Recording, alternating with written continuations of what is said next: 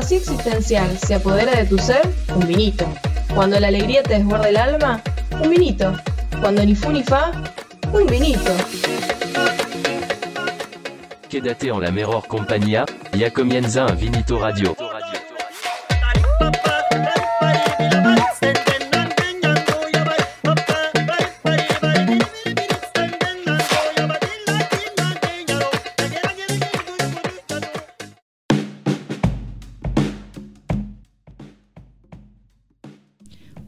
Noches de martes negro. Así está titulándose 5N en estos momentos. Récord de contagios en Argentina. Lo que no había sucedido en todo el primer año de pandemia. Tenemos más de 20.000 casos, 20.870 para ser súper exacta. Eh, y se van a venir algunas medidas. Bueno, estaremos hablando oportunamente en el bloque de noticias al respecto, ¿te parece? Vamos a ver qué es lo esencial, qué no es lo esencial en el día de hoy. Eh, pensando un poco en esto de, si hay que cerrar, si no hay que cerrar, porque el año pasado la salud estaba sobre todo, este año la economía parece que está por lo menos empatando en prioridades, así que bueno, vamos a reflexionar entre todos y invitamos a los oyentes que nos compartan sus pareceres. ¿Qué es lo esencial? Sería el tema eje del programa de hoy. Eh, les recordamos que nos pueden encontrar en Twitter como arroba un vinito radio, en Facebook y en YouTube, Eustaquio un vinito, en Instagram un vinito radio 20, nos pueden enviar sus opiniones o pareceres al WhatsApp 2324 65 15 26. En la plataforma de Ancho nos pueden escuchar. Y también eh, empezamos a utilizar la plataforma Twitch donde estamos saliendo en vivo al igual que en nuestro canal de YouTube que nos avisen si es que se corta, si es que nos están escuchando en realidad. Estamos con algún problema de conexión eh, que no tiene que ver con nosotros, sino que tiene que ver con la conexión a internet. Pero por ahora aparentemente está todo saliendo. Esperemos que continúe así a lo largo del programa. Agradecemos que sean nuestros técnicos a distancia. Y que nos había faltado agradecer el inicio de un minuto de semana pasada a Fernando de Roses que nos proporcionó un nuevo software para editar sonido y con eso pudimos hacer todos los separadores, la apertura y cargar más rápido una vez terminado el programa eh, editado ya para Spotify y YouTube. Agradecimientos. Vamos con la editorial de ayer. La editorial del día.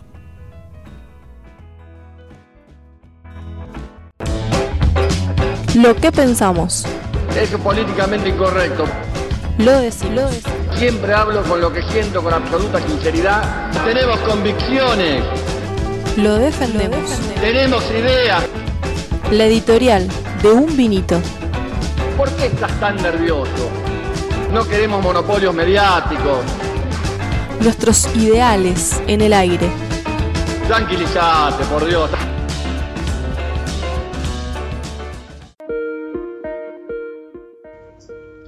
Lo esencial. La pandemia puso sobre el tapete el debate sobre lo esencial. Aunque pensándolo mejor, más que la pandemia fue reconocer la finitud de la vida, o sea, la posibilidad de la muerte en cualquier momento, lo que operó como cachetada inesperada. Fue así que no hace mucho tiempo, y en algunos lugares de este planeta, la vida humana se consideró esencial. La economía podía esperar, porque la vida vale más. Ante semejante descubrimiento se tomaron medidas acordes a la premisa. La cuarentena estricta fue la protagonista junto al uso de barbijo y el lavado de manos. Cuidar la vida propia y la ajena se convirtió en la misión que nos hermanaba a todos.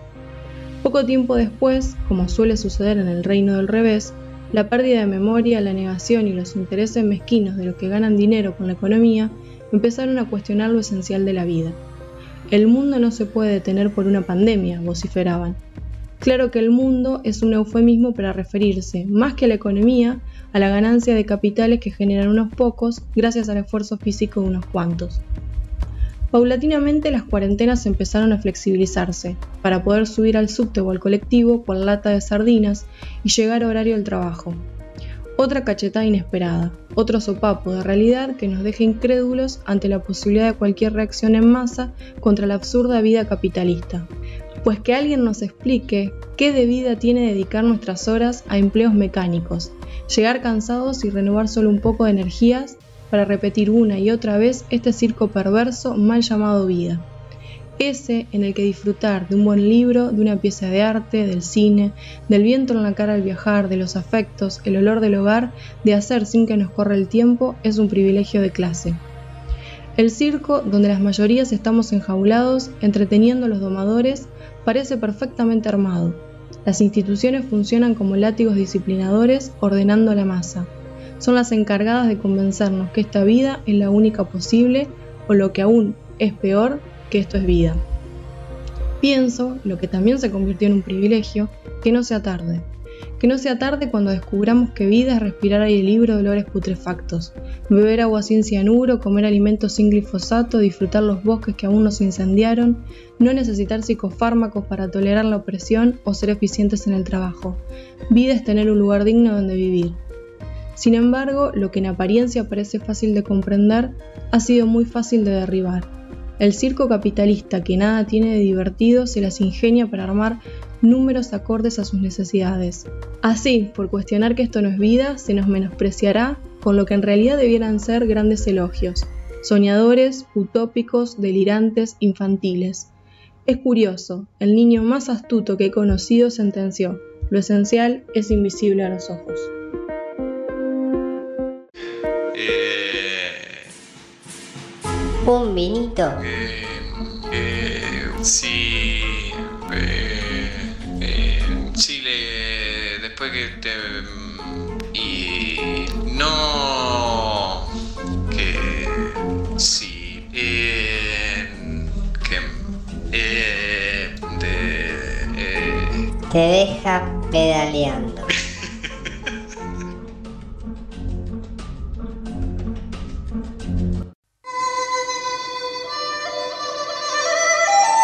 La información de la semana. Una vacuna el terraplanismo político.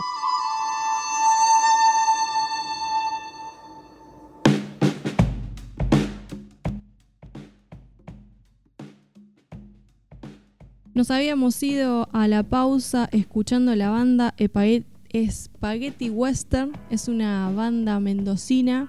El tema se llama Disidente. Interesante de la banda que no conocía y comparto con ustedes. Es una banda que surgió contra la minería a cielo abierto y el fracking. Se puso a la gestión de los gobernadores radicales que hubo en la provincia separatista de Mendoza. Hablaremos después del tema también. Eh, la banda está compuesta por Nahuel Chino Lim en la batería y en la percusión, Tomás Lázaro en guitarra, Rocío Barbosa en voz y percusión, Ricardo Tapa Quirós en el bajo, Quito Pitot en el piano eléctrico, piano, rodes, sintetizadores.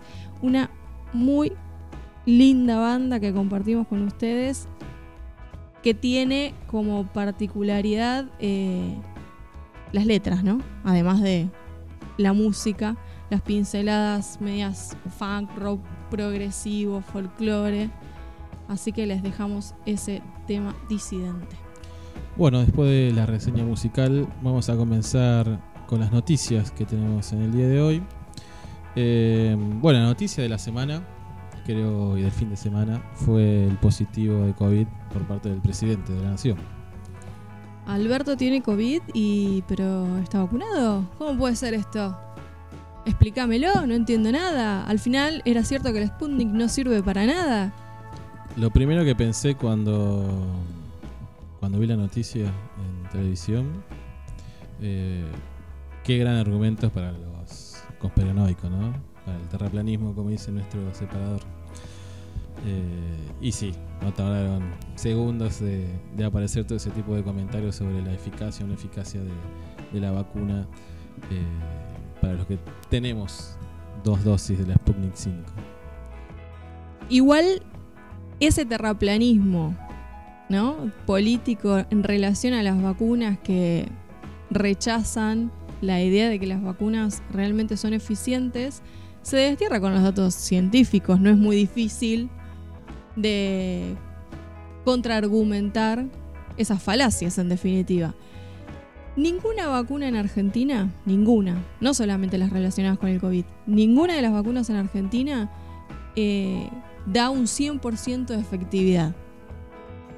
Entre el 70 y el 90% lo que evita es que podamos tener la enfermedad, pero eventualmente la podemos tener con muchísimo, con síntomas eh, débiles o podemos transcurrir incluso una enfermedad asintomáticos. Sí, de hecho lo que se fue informando desde presidencia es que tuvo algún síntoma el día que se hisopó, que por eso se hace el hisopado, pero después nos informaron más síntomas y de hecho no, no dejó de estar en función el presidente, siguió trabajando aislado, pero eh, siguió al, al frente de- del gobierno. Eh, tenemos acá una cifra que es del Sistema Nacional de Vigilancia en Salud de, de la Nación y al 26 de marzo del 2021 eh, había cotejado que el 0,2% de las personas vacunadas con primera o segunda dosis dieron positivo de COVID. Así que, si bien existe esa posibilidad, Es a su vez es baja. Claro. Alberto tuvo la mala suerte de estar en ese bajísimo porcentaje. Exactamente. Lo que sí los estudios eh, confirman es que la vacuna Sputnik garantiza el 100% de efectividad para que la enfermedad no sea grave. Y esto es importantísimo sobre todo para las personas mayores de edad o con algún antecedente de riesgo importante. Eso sí, es eh, una excelente noticia y comprueba la efectividad de la vacuna, ¿no? Para que evitar la muerte por COVID. Otro de los, eh, de los números que demuestran que entre 2.800.000 personas aproximadamente, 1.003 dieron positivo eh, de coronavirus tras 10 días de la primera dosis. 14 días, perdón, de la primera dosis. Exacto. Que es el 0,15%, es, es muy poquito. Es muy poquito. Y después de fallecidos Sí. o casos graves eh, de entre- en personas de entre 61 y 94 años, el 0,0005% eh, se registraron fallecimientos tras las dos dosis de la vacuna. Así que ante los comentarios de personas que con- siguen sosteniendo que la vacuna Sputnik o cualquiera de las vacunas en realidad contra el COVID-19 no es efectiva o es mero chamullo, bueno, la ciencia nos está enseñando que en realidad no es así. La vacuna es un principio de solución, pero los cuidados tenemos que seguir teniéndolos porque esto fue advertido desde el primer momento. Al ser una vacuna tan nueva, no se sabía si eh, el efecto de la vacuna era solo beneficiario para el que se le aplica en no tener, no transmitir una enfermedad grave o no contagiarse, pero eso no se, no se sabía si las personas podían transportar el virus Claro. y transmitirlo, ¿no? Eh, así que bueno, hay que seguir cuidándose porque está la posibilidad, por más que baje la carga viral, está la posibilidad de seguir contagiando a pesar de que no tengamos ningún tipo de, de síntoma. Exactamente. Con la que también sigue habiendo dudas es con la vacuna de AstraZeneca, que hace ya unas semanas conocíamos que en Europa habían había interrumpido o suspendido la aplicación de la vacuna por asociarla con la posibilidad de trombosis. Ahora la volvieron a autorizar y ahora aparece nuevamente otra voz de un solo especialista. Un solo que no tiene datos duros, certeros, que nos digan que efectivamente hay un vínculo entre los casos reportados de trombosis después de la aplicación de la vacuna AstraZeneca y la vacuna, efectivamente. Eh, así que, Así bueno, que por ahora también, digamos, se, mi análisis con lo que está pasando con la vacuna AstraZeneca es qué curioso que es la vacuna más barata. Por lo tanto, y la de Inglaterra fue un desarrollo Claro. inglés que está, bueno, ya lo dijimos en el programa la- anterior, sí. ¿no? Hace un año y pico que se fue de la Unión Europea y fue un golpe a la fortaleza de ese bloque muy grande y bueno. Puede es ser un boicot claramente una para mí. No es, no significa que la vacuna AstraZeneca. No, aparte no se reportó en ninguna otra parte del mundo No. eh, algún tipo de, de efecto secundario grave como el de la trombosis. ¿no? En millones de vacunados con AstraZeneca en Europa hubo 15 casos de trombosis reportados. Así que si uno saca el porcentaje, probablemente sea, si alguien me ayuda por ahí, 0,00. Mu- Datos muy similares a lo que estamos hablando del Sputnik, ¿no? Eh, pero bueno, lamentablemente, desde el comienzo de la pandemia y cada vez se ve más, la cuestión política a veces pesa mucho más que el sentido común, el raciocinio o la salud pública, ¿no? el bien común. Lo que me preocupa, y lo abro para después debatir en el bloque del tema del día, eh, y como nosotros señalábamos en, en el separador, lo que me preocupa realmente es el terraplanismo político, porque eh, que el poder haga sus maniobras para seguir estando en el poder, uno podría decir, sí, es lo obvio. Ahora que los oprimidos, los que estamos en el barro todos los días, no podamos verlo, me preocupó muchísimo más. Recién veíamos eh, que, por ejemplo, en Italia volvieron a tomar medidas restrictivas por la cantidad de casos de contagio, que ellos ya están en la tercera ola, y hubo toda una movilización y repudio a las medidas restrictivas. Bueno, contábamos el martes pasado eh, lo mismo que pasó con Merkel, de que tuvo que volver para atrás con las medidas que pensaba tomar en Semana Santa. Eh, Digamos, no son los, los empresarios o los monopolios que no quieren cerrar la actividad económica, es la gente sí, me que no imagi- quiere me medidas imagino que hay un rol fundamental de los medios de comunicación Por supuesto. que Sí, valentonaron todas estas iniciativas, que se sumó obviamente al cansancio de ya más de un año de esta situación que vivimos en todo el mundo. ¿no? Hablando de los monopolios, eh, ¿Biden se está acercando al comunismo? Se hizo de izquierda Biden ahora y está pidiendo un impuesto eh, para las multinacionales. Dice que tienen que compartir el esfuerzo de solventar a los gobiernos. Insólito. Escuché a un presidente de Estados Unidos plantear una, una cosa como esta. Sí. Eh, si bien es de la izquierda en Estados Unidos, como decía Trump, que si ganaba Biden se iba a convertir en Venezuela, eh, tal vez esto lo podemos escuchar de Bernie Sanders, pero nadie se esperaba una cosa así de Biden. Veremos si realmente es una decisión política o solamente una declaración o una intención. Eh, se va a presentar el proyecto en el- la próxima reunión del G20. Exacto, ya lo anunciaron, que en la próxima reunión lo iban a, a solicitar. Llama la lo atención iban a por- proponer. por la cantidad de, de plata que pusieron en su campaña las empresas que deberían pagar este impuesto, ¿no? Eso es un poco raro, pero bueno. Bienvenido sea si es así. Y habrá que ver las repercusiones. No sé si tendrá que ver con una nota que el año pasado comentamos en algún programa sobre una protesta que llevaba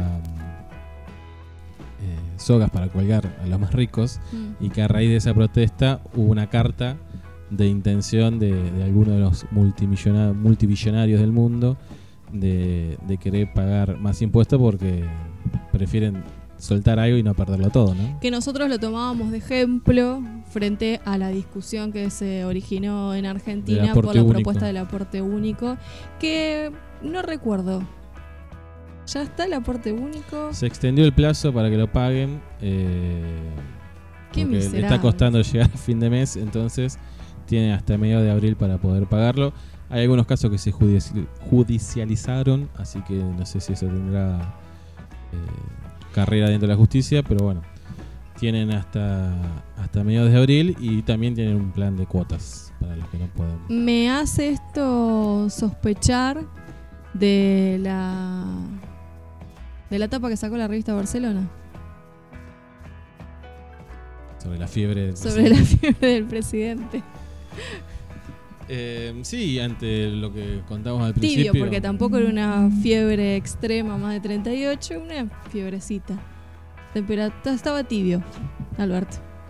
No, digo, frente a, a estos casos, a esta explosión de casos, que, que tuvo más de 20.000 casos récord en Argentina, eh, no habría que plantearse que ante un cierre mayor no haya que volver a un, un impuesto por única vez por segunda vez eh, para financiar, eh, no sé, las medidas que se deban tomar. Yo veo que, bueno, estamos metiendo en el tema del día, pero veo un poco lejos eh, la posibilidad de que exista un IFE o, o que vuelvan los ATP. Bueno, me parece que los ATP tal vez tengan estén más cerca que, Mm. que el IFE, ¿no? Eh, Guzmán ya dijo que la economía argentina no resiste otra cuarentena como la del año pasado, así que hace pensar que, que por más que sigan creciendo los casos, no vamos a tener la masa madre de vuelta. No vamos a tener tanto tiempo para hacer masa madre. Antes de ir al tema del día, déjame mandarles saludos a Diego Zampini que nos está escuchando por Ayer fue su cumpleaños, YouTube. así que le mandamos saludos del cumpleaños también. Feliz vuelta al sol. A Norma que también nos está escuchando por YouTube. Eh, Lautaro que nos está escuchando mientras corre. Así que nos está escuchando por Twitch. Excelente plan. No está en Twitch, está en YouTube también. Eh, Bueno, invitamos al que nos está escuchando en Twitch que nos comente, que así nos conocemos. Saludos a Mariel, que también nos estuvo, nos está ahí escuchando, haciendo el aguante en Facebook, y a Camila, que también hizo devolución de la, de la editorial. Le encantó la editorial, después vamos a estar hablando en el próximo bloque sobre eso. Y Susana, que está súper prendida también, Valeria. También escucharon la editorial, palabras justas. bueno, después vamos a estar hablando de la editorial. Bueno, vamos a escuchar una canción y volvemos con, con el tema del día. ¿Estás desconectado? Un vinito radio te spoilea la realidad. Spoilear dos puntos. Contarle y o mostrar la información concreta sobre un acto a alguien que no lo sepa y sin el consentimiento de esa persona. Esto se usa mucho con las películas y series. Un minuto entiende la realidad como un concepto relativo y no absoluto, por lo que ponemos en cuestionamiento la realidad que estamos spoileando. Punto.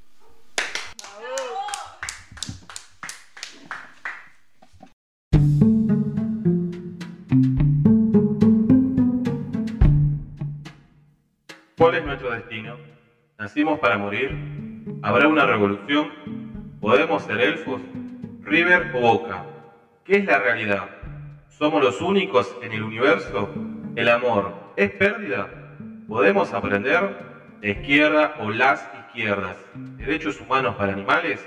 ¿El autor y la obra es lo mismo? ¿General San Martín o General Alvear?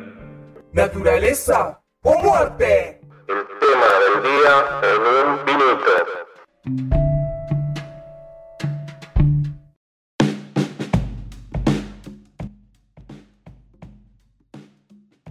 Escuchábamos la banda formoseña Guauchos con su tema En el Camino, un tema del año 2013. Mucha música nueva ahí. Mucha música nueva, eh, vuelvo a nombrarlo, es música recomendada por generaciones nuevas como el Piki. Eh, es música que conozco a partir de las, sus recomendaciones. Bueno, lo que no cambia es eh, la oposición, eh, que ya acaba de sacar un comunicado o- en oposición a las medidas restrictivas que vaya a sacar el gobierno. No sabe cuáles son, pero ya se está oponiendo eh, y llaman a mantener lo más posible la normalidad. ¿Qué es la ¿Qué es la normalidad, normalidad, no? Tema de debate de un vinito la semana que viene. Eh, sí, estaríamos más o menos en la misma discusión de qué es lo esencial. Exacto. Se habla mucho de sostener las actividades esenciales. Yo la pregunta que me hago, ¿esenciales para quién? ¿no? Eh, porque si nos sacan juntarnos con, a- con amigos, nos sacan eh, poder ir al cine, poder ir al teatro, poder ir a cenar, eh, poder ir a un espacio verde, actividades físicas. Solamente podemos ir a trabajar los adultos y los niños, niñes, ir a la escuela. Eh, y que esto no se entienda como un argumento anti-cuarentena. Todo lo contrario, es como se hizo el año pasado, pongamos el hombro todos. Nosotros nos bancamos nuestra existencia estando encerrados. Las empresas se banquen eh, el cierre. Reducir de- sus ganancias. Reducir sus ganancias y el cierre momentáneo de, de la producción, ¿no? Eh, de lo que realmente no es esencial, que en este momento solamente sería comida y elementos sanitarios. Exactamente como fue el año pasado, ¿no? El año pasado alrededor de, calculo, julio, agosto, que ya especulábamos con la posibilidad, que al final nunca fue, de volver a trabajar en la presencialidad, los docentes, me sucedió una eh, angustia muy grande porque yo decía, no pude ver a nadie. Actividades que nos gustaban al aire libre uno no las podía hacer porque en ese momento hasta teníamos pautado por dónde salir a caminar, en qué horario salir a caminar y que podía salir a caminar solo o eventualmente si tenía algún conviviente, casi que tenías que justificar que era conviviente. Entonces, semejante cantidad de restricciones para que de un día para el otro no nos den un plazo de tiempo disponible para esas actividades recreativas, lo que para nosotros es realmente la vida, y directamente tener que ir a trabajar. Poner nuestra fuerza de trabajo después de haber estado tanto tiempo esforzándonos para mantener la salud propia y la ajena. Sí, y, y seguir trabajando desde la virtualidad también, con todas las dificultades que eso trajo, con la falta de capacitación, con la falta de elementos, eh, con la falta de poder pautar los tiempos. Eh, entonces ahora que se venga a decir esto de lo esencial y que solamente hay que mantener las actividades esenciales, esenciales para el capitalismo, esenciales para los Paulo Roca, esenciales para los que pagaron el, o, todavía no pagaron, están en proceso de pagar eh, el aporte único. Incluso otra discusión es eh, esenciales también para las farmacéuticas. Porque otra gran discusión que uno tiene que empezar a dar es que si hay problemas en la producción de las vacunas, pero también hay problemas en la adquisición de los estados. Sí, hay toda una discusión que tal vez podamos abordar en las próximas semanas con el tema de las patentes de las Exacto, a eso me refiero, sí. Hay muchos reclamos, de hecho la Internacional Progresista, que uno de los que encabeza hoy nos nombramos, que es Bernie Sanders, eh, está reclamando la, liberación de las patentes justamente para que todos los países que tengan algún tipo de capacidad de producción de vacunas puedan hacerlo libremente y sin estar pagando derechos multimillonarios eh, a estos laboratorios que han monopolizado las vacunas. Ha sido la pandemia una pérdida para algunos sectores de la economía, pero una tremenda ganancia para otros sectores hace muchísimas décadas que las farmacéuticas son las grandes ganadoras. Las grandes ganadoras, no solamente con la pandemia. Sí, bueno, de hecho, a futuro también tienen perspectiva de seguir ganando mucho. Eh, leíamos el fin de semana una nota que hablaba de que comenzó la era de las pandemias. Eh, que esta es la primera de no sé cuántas se vio durante todo el siglo XX y lo que va del siglo XXI, una aceleración eh, en los lapsos entre las grandes epidemias que ha sufrido la humanidad. Otra discusión. Siento haber hablado ya mucho del tema, pero me es inevitable volver a mencionarlo, es ¿Cómo no podemos darnos cuenta que el surgimiento de las pandemias o la aceleración ahora de pandemias repetidas en menor cantidad de tiempo es justamente por la vida capitalista? Es por las actividades esenciales. Por esas actividades llamadas esenciales. La eh, sobreexplotación ambiental, lo que hay que sostener ahora la contaminación. a costa de cualquier cosa es lo que de alguna manera generó la propia pandemia. Exacto, exacto. ¿Querés que escuchemos un audio? Para que podamos relajarnos y no tomarnos tan a mal las medidas o las no medidas que se están tomando eh, y tal vez encontrar un principio de solución a, las angustias que nos genera todo este momento. ¿Cómo ser, en este contexto, cómo intentar ser, ser feliz en esta vida? ¿Sería una, una pregunta posible? Vamos a contestarlo. Dale. La gran pregunta es qué querés recibir en la vida, porque dice la física cuántica espiritual que vos no podés recibir lo que no sepas dar. ¿Qué quiero recibir? Quiero amor en la vida. ¿Sos un generador de amor? ¿Sabes brindar amor? Quiero paz en la vida. ¿Y vos sos un foco de paz? Gente que dice, yo quiero paz, quiero un mundo pacífico. ¿Vos sos pacífico o estás cada día más alterado? Quiero gente que sonría, gente que agradezca, gente que salude, gente que sea afectuosa, gente que sea noble. ¿Sos afectuoso? ¿Sos noble? Salud. ¿Sabes cuidarte del cuerpo? ¿Sabes calinizar tu sangre? Es tan simple la frase, todo lo que usted quiera recibir, usted tiene que saber darlo. Si es una vibración de empatía y de unidad, tan rápida y tan bella. ¿Cómo vos podés pretender que las cosas te salgan diferentes si vos seguís siendo el mismo, que hace las mismas cosas, con las mismas palabras, las mismas actitudes, la misma percepción de la vida, una vida negativa, nefasta, jodida, molesta. Pero ¿cómo el universo te va a brindar algo diferente a tu sistema de creencias? ¿Entienden, tesoros? Entonces el sistema de creencia define nuestra vida. El sistema de actitud, el sistema de decretos, el sistema de visión, el sistema de merecimiento define tu vida. ¿Qué quieres recibir? ¿Quieres recibir todo lo bueno? Brinda todo lo bueno. ¿Quieres recibir maravillas? Tener una vida maravillosa. Damos corazones. Vamos a intentar en el día de hoy, focalicen en el día de hoy. Me dedico a sonreír, me dedico a agradecer, me dedico a bendecir, ¿ves? Bien decir, decir bien, en lugar de mal decir, decir mal todo el tiempo. Nos vemos, genios más bonitos del planeta. Gracias por existir. Escuchábamos a... Se me fue. Claudio María Domínguez. Escuchábamos al, al espirituoso Claudio María Domínguez enseñándonos que lo que pretendemos en esta vida lo tenemos que dar al universo para poder recibirlo. ¿Estamos corazones? Eh, me genera mucha envidia este tipo de personas y en particular eh, Claudio María. Eh, me encantaría ser así.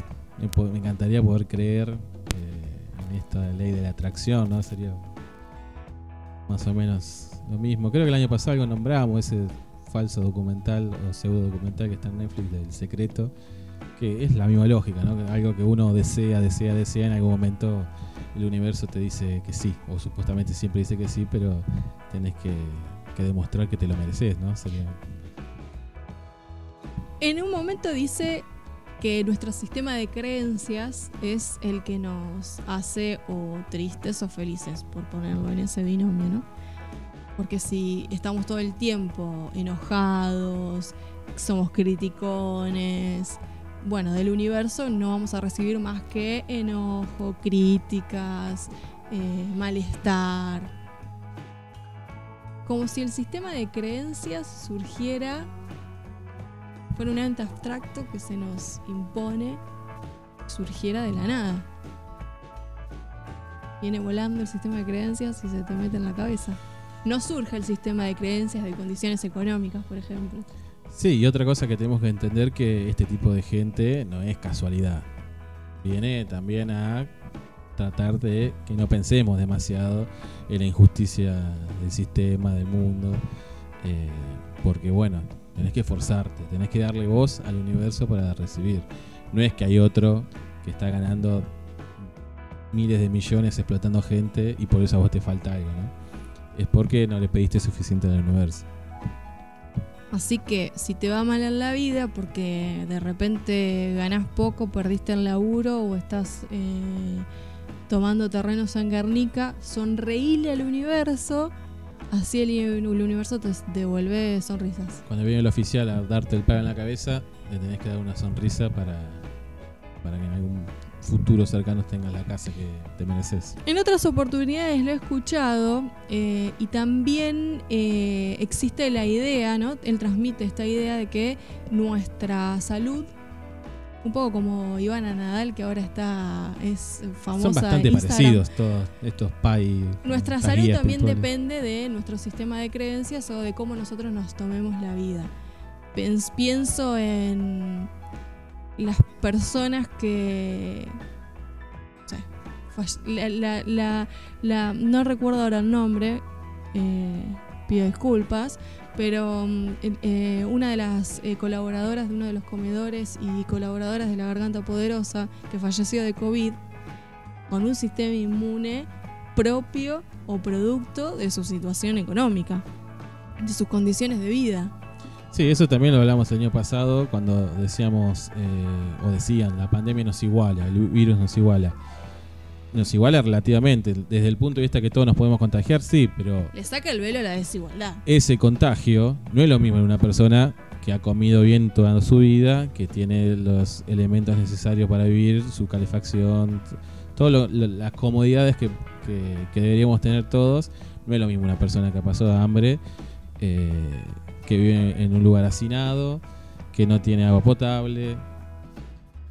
nos iguala en algún punto muy relativo eh, el coronavirus, la pandemia.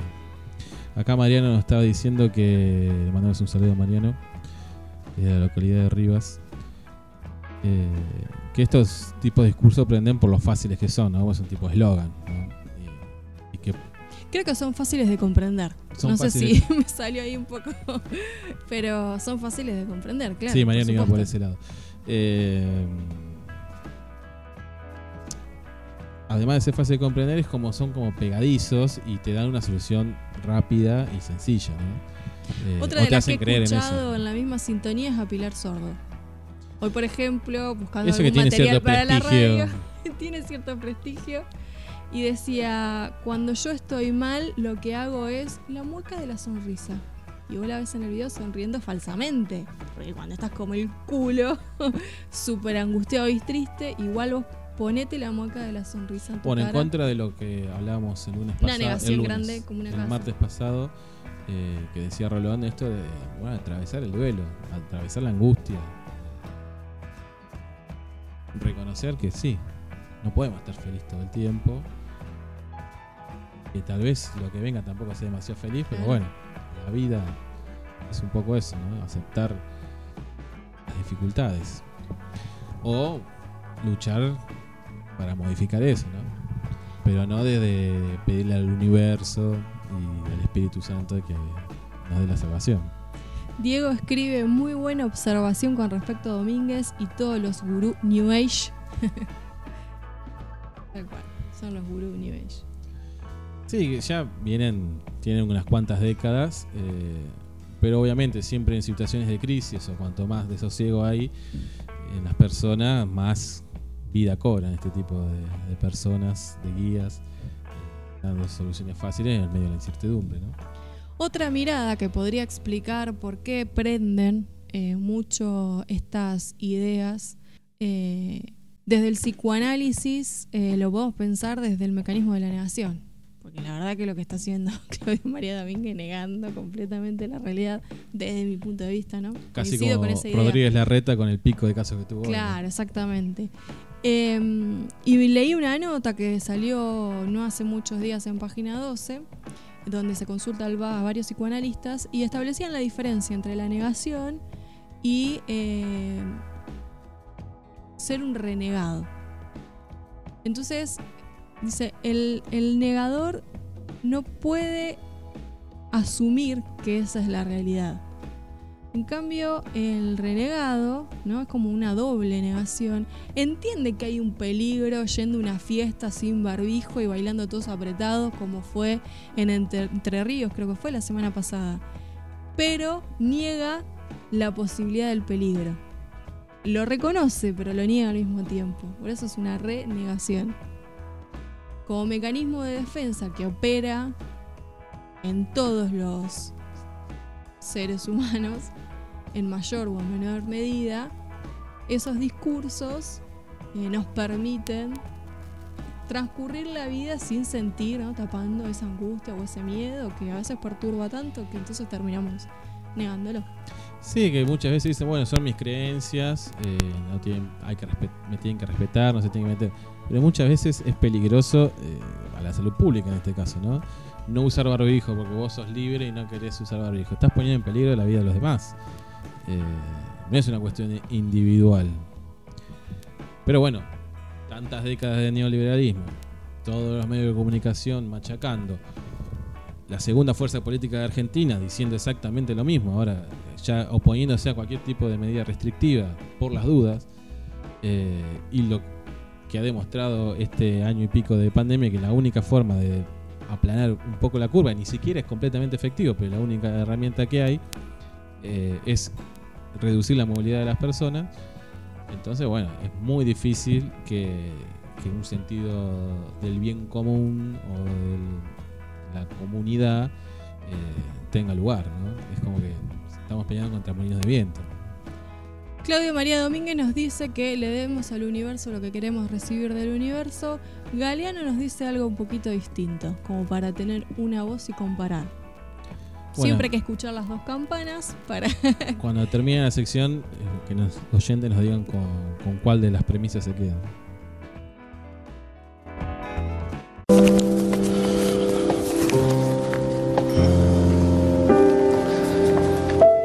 ¿Qué tal si deliramos por un ratito? ¿Qué tal si clavamos los ojos más allá de la infamia para adivinar otro mundo posible? El aire estará limpio de todo veneno que no provenga de los miedos humanos y de las humanas pasiones. En las calles los automóviles serán aplastados por los perros. La gente no será manejada por el automóvil, ni será programada por el ordenador, ni será comprada por el supermercado, ni será tampoco mirada por el televisor. El televisor dejará de ser el miembro más importante de la familia y será tratado como la plancha o el lavarropas.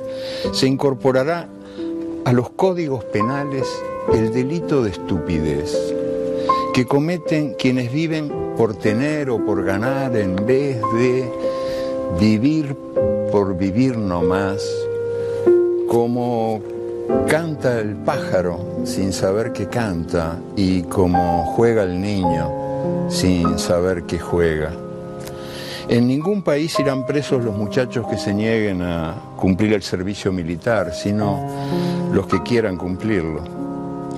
Nadie vivirá para trabajar, pero todos trabajaremos para vivir.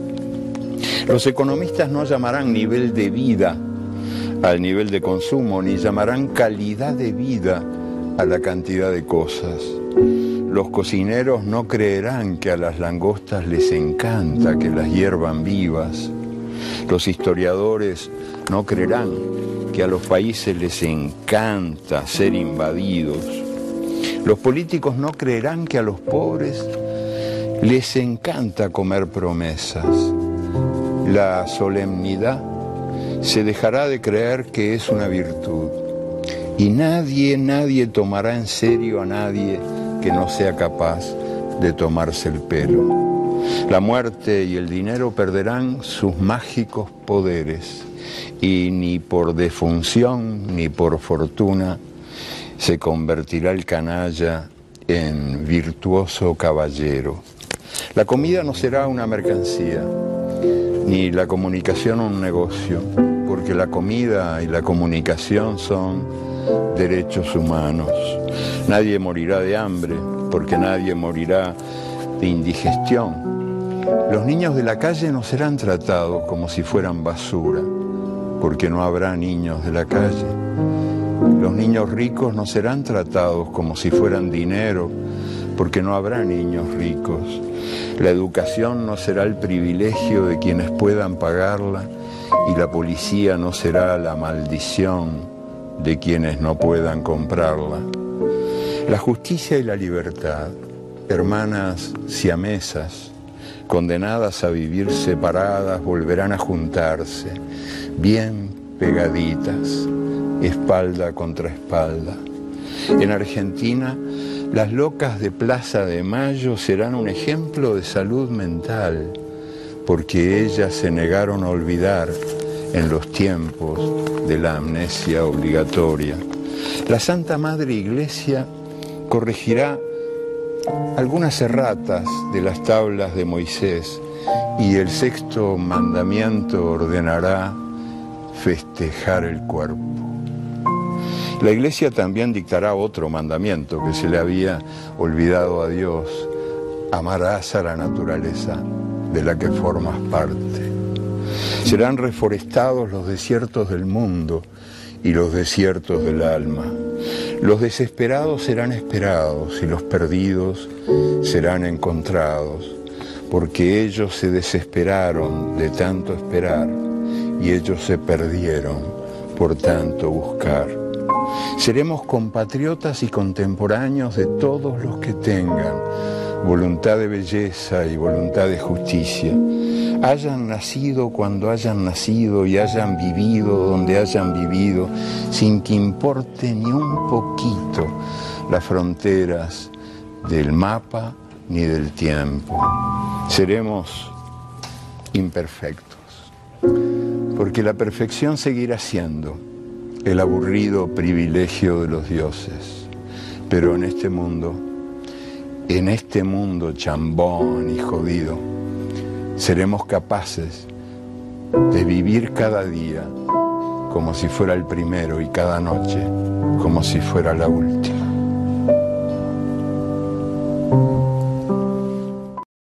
¿Qué diferencia si algo tratábamos de transmitir en la editorial y es repensar efectivamente qué es la vida y si la vida es eh, gozar de ciertos placeres, yo creo que escuchar o leer a Galeano eh, es uno de los placeres. Eh, increíble el poder de síntesis, ¿no? De, de todo lo que uno quiere decir, él en esas líneas lo, dice de manera tan clara, ¿no? Esto de la pregunta inicial del, del bloque de qué es lo esencial, ¿no? Queda completamente clarificado que debería ser lo esencial eh, para los seres humanos. Ojalá que nuestras autoridades eh, escuchen a Galeano o alguien le haga escuchar a Galeano eh, y no privilegien la economía sobre la, no sé si felicidad, no sé si se puede hablar de felicidad en este contexto, pero sí por lo menos de volver a sentir un poco de hermandad, ¿no?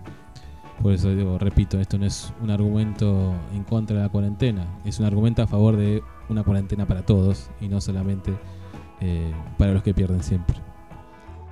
Algo que me llama la atención y no quería dejar pasar es el título, lo que Galeano lee es un escrito suyo, por supuesto, que se llama Derecho al Delirio.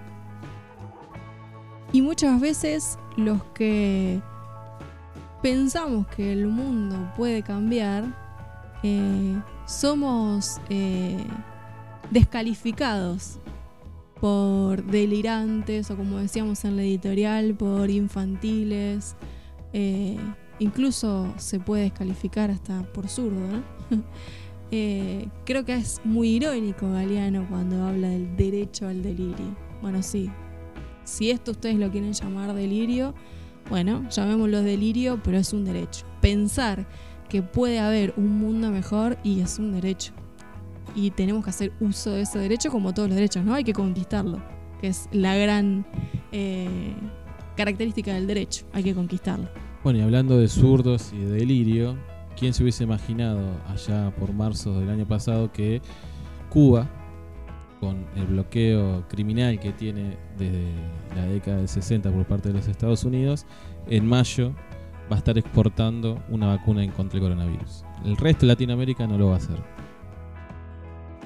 Es un hecho histórico que nos debe servir para comprender la diferencia entre la ganancia a cualquier costo, esencia ¿no? inherente al capitalismo, y un Estado que piensa un modo de producción completamente distinto como el cubano.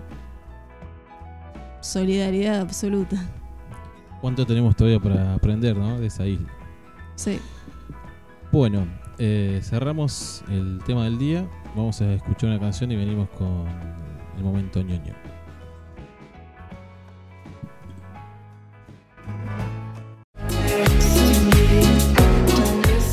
Forma parte de la comunidad de Un Vinito. Suscríbete a nuestro canal de YouTube Eustaquio Un Vinito y seguinos en Spotify. Un vinito para todos y todos para un vinito.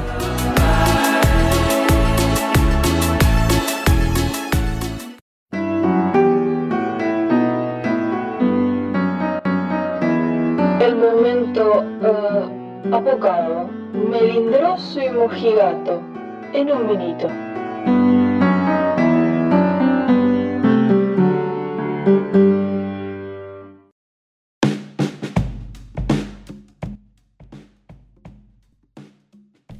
Estábamos escuchando Ya no sé qué hacer conmigo de Cuarteto de Nos, la banda uruguaya.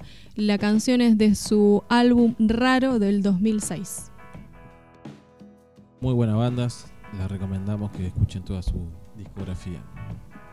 No sabía que era una banda que viene desde los 80. Sí, pero tuvo su explosión después de que la del- Puerca abrió el camino de las bandas uruguayas en Argentina. Después de los 2000 ya la pegó. Bueno, ahí le hablaron tanto al universo Claro. de que querían ser una banda famosa que finalmente Si yo te doy lograron. buena música, vos dame mucho éxito. bueno, momento ñoño. En un vinito.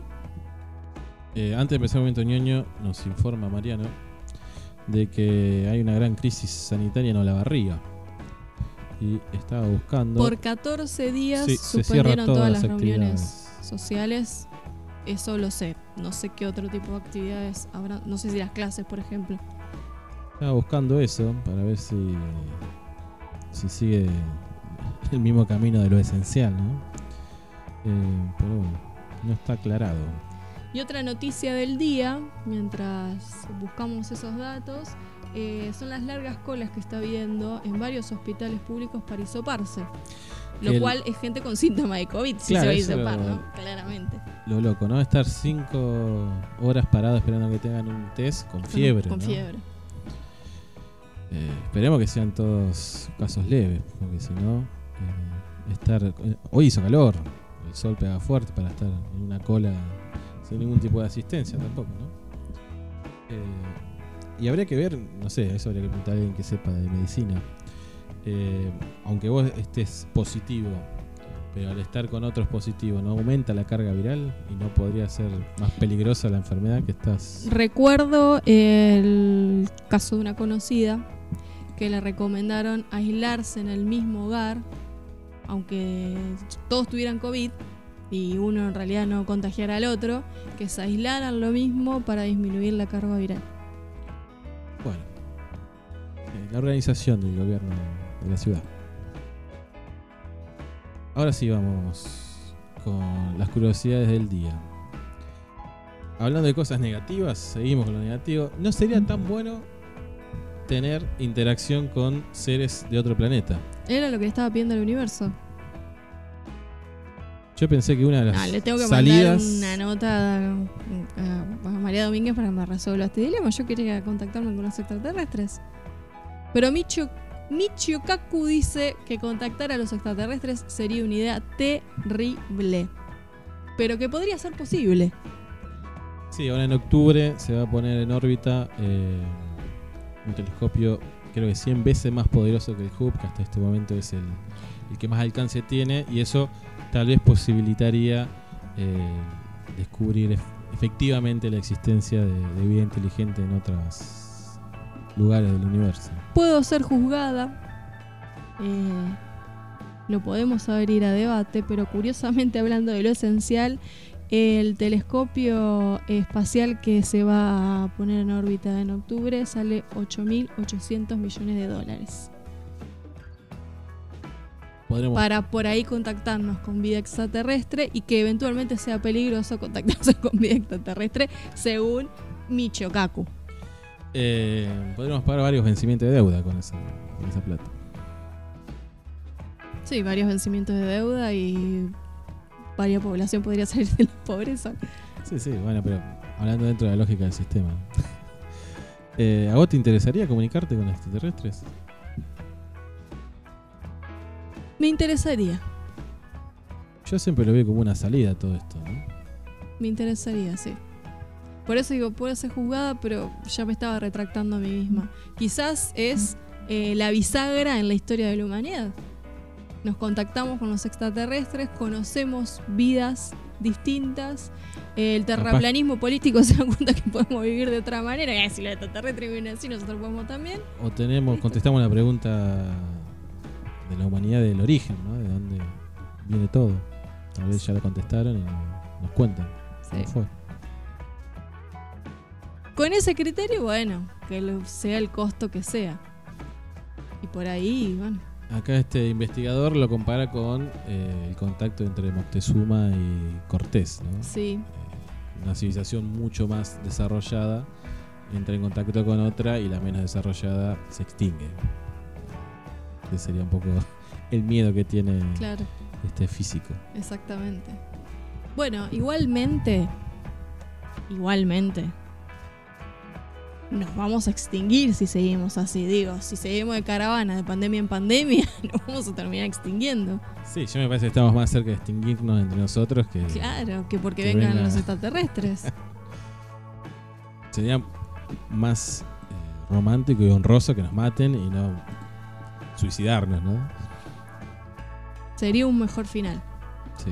Yo prefiero sí. morir a manos de un extraterrestre y no a manos de, de Jeff Bezos. Claro. Morir, eh, sí, morir en manos de, de una fuerza Superior. superior. Bueno, y el otro tema curioso que había surgido el martes pasado es la independencia de la provincia de Mendoza. Se resquebraja la unidad nacional argentina, como alguna vez sucedió en el siglo XIX. Tiene muy buenas bandas de indie, que es lo que venimos contando en un minuto, Mendoza. Eh, Uno de los paisajes más increíbles. ¿Cuál es el argumento de la, de la separación? El mismo argumento de Cataluña, por ejemplo, ¿no? De que el resto del país es un ancla para el desarrollo económico de la provincia de Mendoza.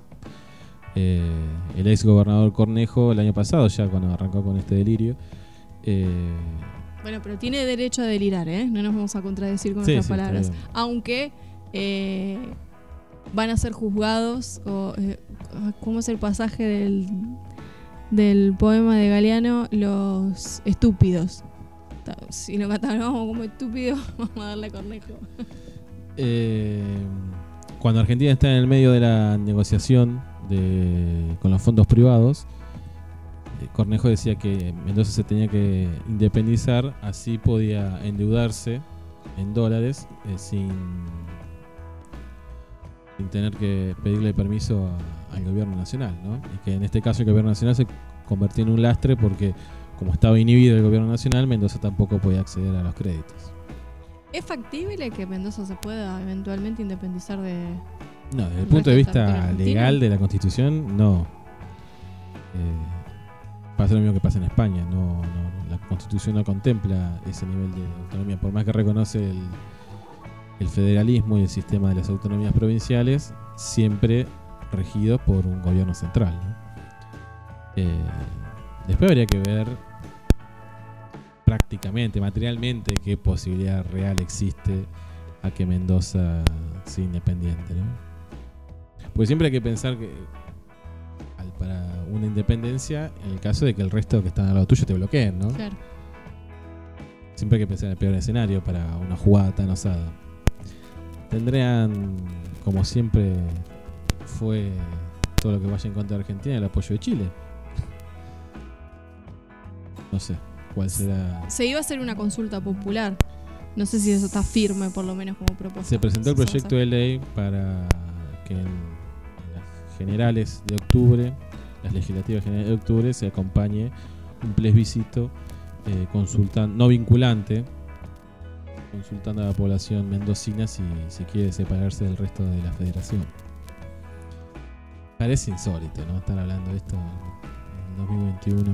Se incorporará a los códigos penales el delito de estupidez. Las palabras precisas. de Galeano. Eh, hace un par de años también lo planteó San Luis a esto.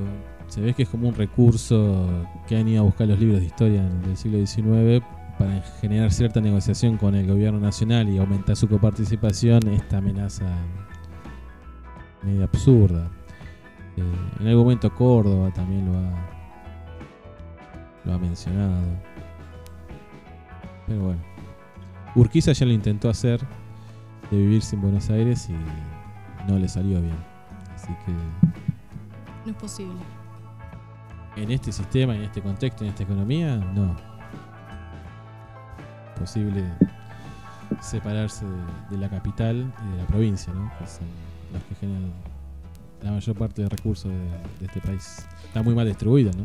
Podría ser un, una maniobra política para distraer a la población de otros grandes asuntos mendocinos. Sí, no sé cómo será la cuestión de la minería, del agua, no sé cómo está eso, no, no, no conozco los menores de la provincia de Mendoza. Siempre que Si sale alguien alguna boludez semejante es porque Se está tapando algo serio. estás tapando otra cosa. Si alguien conoce la realidad de Mendoza, eh, que nos las cuente. Sé que siempre tuvo un gran litigio con la provincia de La Pampa por el tema del agua. Pero bueno, es lo único que, que conozco. Seguimos adelante y cerramos el programa. Sí, nos quedaba que no, yo me lo había salteado, eh, que nosotros habíamos comentado que España y me había implementado la jornada laboral de cuatro días. Sí, estoy diciendo bien. Sí, sí. Eh, y está en la agenda del gobierno nacional. No me digas. Acá en Argentina. ¿Quién plantea el proyecto? No, se planteó desde el sector de legisladores del Frente de, Todos. Eh, pero bueno, obviamente está más que en pañales, ¿no? La idea. Eh, como una respuesta también a la falta de trabajo, ¿no? Que, bueno. Sí, la es el argumento para la intención que tiene España Mm. y con la intención que lo aplicó también Nueva Zelanda. Así que bueno, ojalá podamos discutir eso y no estemos discutiendo la independencia de Mendoza. o si cerramos o no cerramos 15 días eh, un bar, ¿no? Sin dudas es el debate. Bueno, yo digo sin dudas, pero después los debates no se instalan y pasan sin pena ni gloria. Grandes debates que podrían realmente pensar en cambiar alguito eh, la economía. Sí, porque esto no es ninguna Que no se- revolución. mientras no se cajonee. No, no se está planeando una economía planificada Obvio, por. Esto reducir es- la jornada laboral. Es más, es una uno- pequeñez al lado de los cambios. Uno de los argumentos es generar puestos de trabajo para que haya más personas que accedan al consumo y por ende puedan tener acceso a comprar cosas. Y otro de los argumentos es que se aumenta la, la productividad con personas más descansadas y con más tiempo de ocio. Es una estrategia para que el capitalismo siga funcionando, obviamente. sí, sí. Es una estrategia para el capital. Pero bueno, cada ventaja que le podamos arrancar a este sistema, bienvenido será. Las contradicciones, las resistencias. Bueno, ahora sí, nos despedimos al- hasta el martes que viene. Eh, no sé qué sucederá con nuestra capacidad de circulación en lo que queda de la semana, si hasta dónde llegan estas restricciones. Seguramente a trabajar tendremos que ir y como decíamos, los chicos también eh, tendrán que ir a la escuela. Eso no se va a modificar, salvo que bueno sea demasiado insostenible la situación de- del sistema sanitario. Recuerdo que en la biblioteca de mi infancia, de, la, de mi habitación, de la casa de mis padres, mi mamá está escuchando, eh, había un una especie de pergamino y uno de sus, de sus máximos en ese pergamino era, si el trabajo es salud, que trabajen los enfermos. Y plantó la semillita de la duda. Ese pergamino en mi infancia es la responsable de que critique el trabajo capitalista. Sí, sí. No lo hemos tocado directamente. eh, creo que el año pasado algo lo hablamos. Pero esta premisa de, de que solo hay que ir a trabajar o a estudiar para que aprender a ser disciplinados. Porque la escuela ya queda directamente supeditada a eso nada más, ¿no? Olvídate de los contenidos, del pensamiento crítico. Es solamente aprender a tener una rutina. En este contexto es netamente eso. Eh, decía del, disciplinamiento, ¿no? De, de que, bueno, mayor autor Foucault y los que vinieron después como Han, que también tanto hemos nombrado, que retoman esa idea del, del disciplinamiento y el control social. Una, un ejemplo de que la escuela, el único motivo de su existencia ahora es el disciplinamiento de los cuerpos más que, no sé, el- la, la construcción de un ciudadano crítico, que es pura zaraza en los diseños Sí, otro de los argumentos que he escuchado últimamente Esta- es... eh, perdón, eh, ahí te cierro la idea y Sí. es eh, transmitir la idea solapada de que todos tienen que aprobar. Entonces ahí vos comprendés que en realidad no te importa un joraca cuánto de criticidad pueden aprender esos alumnos que encima lo necesitan para poder salir de su situación.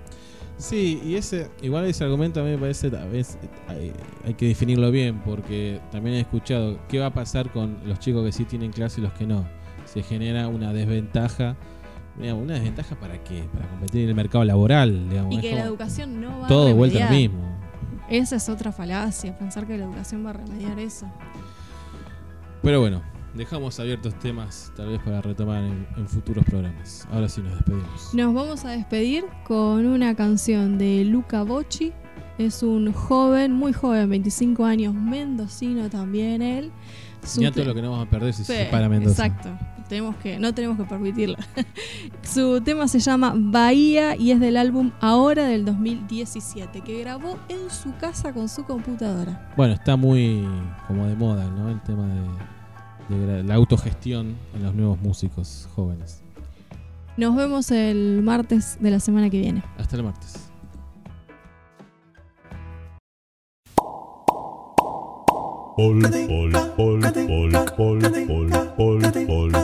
Los martes a las 19 horas te esperamos con información destacada, debates y curiosidades. Encontrarnos en Facebook como Eustaquio Un Vinito, Instagram Un Vinito Radio 20 o en Twitter arroba Un Vinito Radio.